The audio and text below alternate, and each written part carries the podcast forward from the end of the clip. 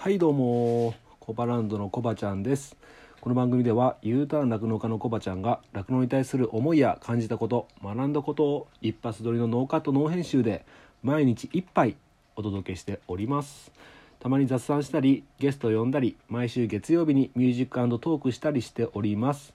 ミュージックトークの今月のテーマはあなたの好きな曲そしてそれにまつわる思い出のお話ということで募集しております。番組概要欄から G メールもしくはインスタのダイレクトメッセージから受け付けておりますのであなたからのお便りお待ちしております。はいということで本日牛乳ににあさ、えー、何杯目だっけ？丸々杯目ということでね。ちょっと今メモするの忘れて何杯目か忘れてしまったんですけども。いやいや。まあね忘れてしまったんですけども。あ一つお知らせがあります。お知らせですね、えー、なんと岡山小橋ランド再生回数が700回を突破しました。ありがとうございます。おかげさまでございます、えー、正確に言えば718回でございます、えー、今後とも頑張ってまいります。応援の方よろしくお願いいたします。はい。でね今日早速今日のテーマなんですけども、えー、今日のテーマはどうする？今後の酪農経営かっこ閉じるみたいなね。うーんテーマでちょっとねあのいつもだったらね箇条書きにちょっと実はメモしたりしてるんですよ。言うこと忘れないようにしようとかって。もう今日一切メモとかせずにちょっと思いのままに喋っていこうかなと思ってるんですけど。どうですかね全国の酪農家の皆様。うん今日は酪農家の皆様、えー投げかける感じでちょっと話していきたいなと思ってるんですけどもまあね僕もあの日々仕事をしててまあまあいろんなお客さん来たりするんですけど業者さんね「うんああすいません」って「4月からちょっとまたあれが、ね、値上がりになるんですけども」とかね。酪農、うん、機器メーカーさんとかからもね「ああすいません5月からちょっといろいろとなん3割ぐらい値上がりしますのでよろしくお願いしますとかね。うん。これが値上がりするんですけどもどうしますか？グレードを落としますか？とかね。まあ値上げ値上げでね。値上げしますんでお願いしますみたいな感じで帰っていくんですけど。コストがどんどんどんどん上がっていくじゃないですか。でこの間もね20年ぶりに円安126円でしたっけ？もうなんだろう数ヶ月前まではいや厳しいねっていう話だったじゃないですか。うん、もうここ最近やばいねって感じじゃないですか。やばいですよね。うん、1キロの生乳を生産するのにいくら使ってんのっていくらコストかかってんのって話ですよね。うん本当にねちょっと踏ん張り時というかうん、なんか自分のねアイデンティティをしっかり持ってなんだろう毎日毎日真面目に働くみたいな戦法？逃げなのかなこれなんかやれることちゃんとやるしかないみたいななんか最終的な手段に入っちゃってるような方も僕も含めてねいるんじゃないんでしょうか。で今日ねちょっとインスタグラムの画像の方には輸入乾燥のね、まあ、4月分の、えー、値段値段が来たんでちょっと乗っけてみたんですけどうん税込みの値段でね表示されてるんですけどもねうんまあちょっと言っていくとスーダンスタンダードが78.1円、えー、スーダンエコノミーが72.1円これスーダンエコノミーが72.1円ですよ。コロナ前のあのチモシーのプレミアムのさらにスーパープレミアムぐらいの値段じゃないですかね。うん。でアルファルファカットダウン79.2円。アルファルファビッグベール78.1円。大津兵これ MH1 ですね。一番グレードが高いやつで82.2円。US チモシー93.5円ですよ。これ僕が収納したての頃5年前は確か58円ぐらいじゃなかったかな。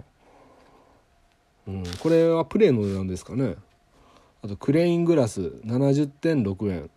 これはまだまだギリみたいな感じですね。でイタリアンのストローで69.3円ですよ。イタリアンのストローって40円ぐらいじゃなかったでしたっけ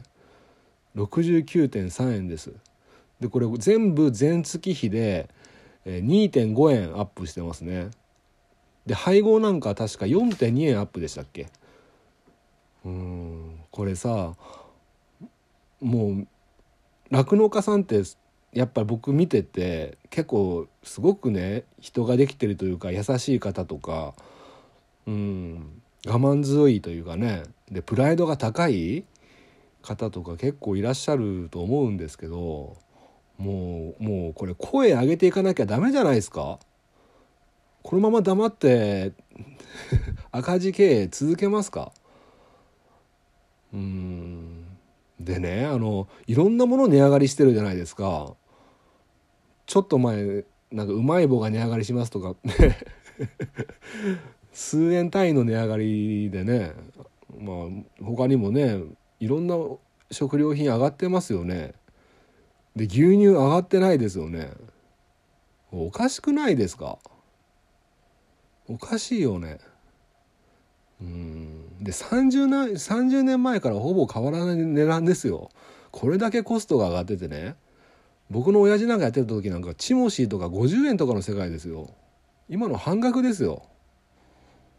うん。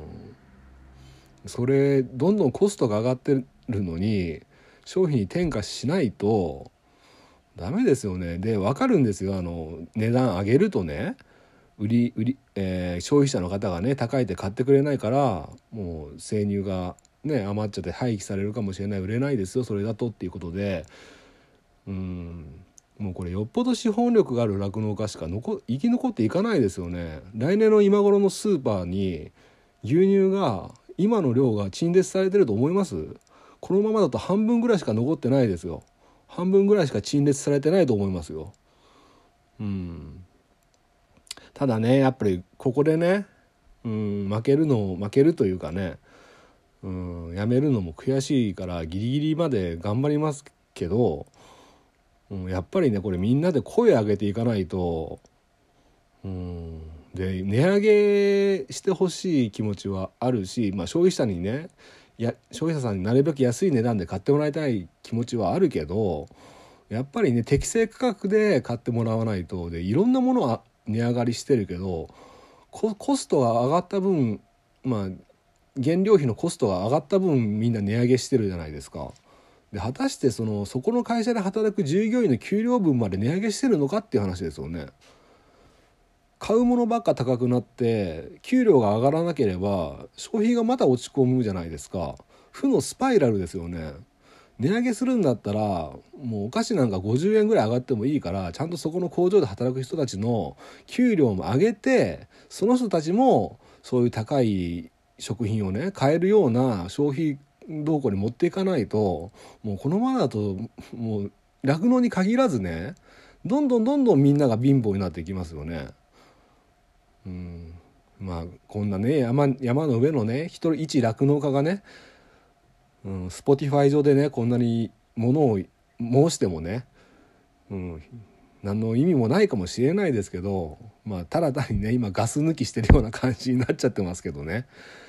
いやーなんかね悔しくてね、うん、みんな酪農家さんめちゃめちゃ頑張ってるじゃないですかでもねバカ野郎ってやめていく農家さんまだまだ踏ん張ってる人多いと思うんですよやめずにねでやっぱそれってね牛が好きだからだと思うんですよ仕事牛と一緒に、ね、仕事してる時ってやっぱりね癒されるというかねまあ、今時で言えばね承認欲求が満たされてるのかもしれないですね。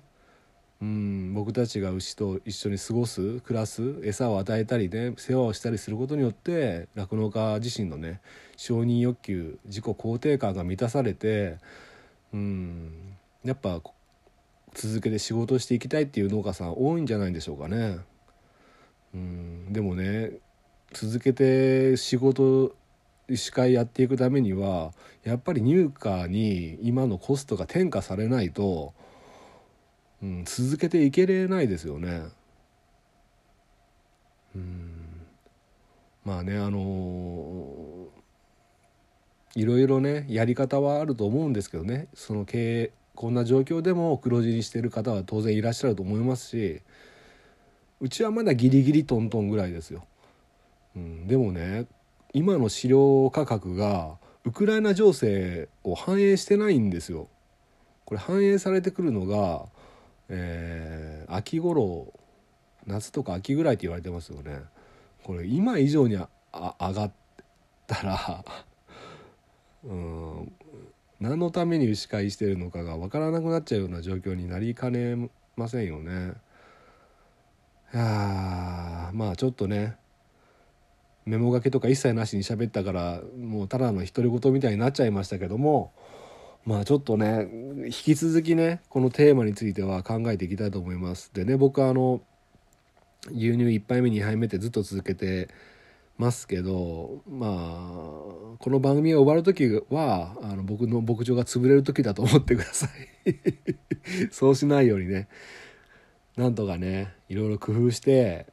うん、真面目にね牛さんのためを思ってやればね牛さんも答えてくれると思うんでやれることやっていこうかなと思っております。はい。じゃあ今日はごめんなさい。取り留めのない話で。まあみんなね大変だと思いますけどね。僕もねみんなみんなね頑張ってるからあなたもね負けずに頑張りましょう。ね。よろしくお願いします。はい。ということで今日はこの辺で終わりにしたいと思います。今日の一杯美味しかったなと思った人はまた明日も飲みに来てください。この番組は牛と人との心をつなぐ岡山小橋ランドの提供でお届けしました。それではまた明日。バイバイ。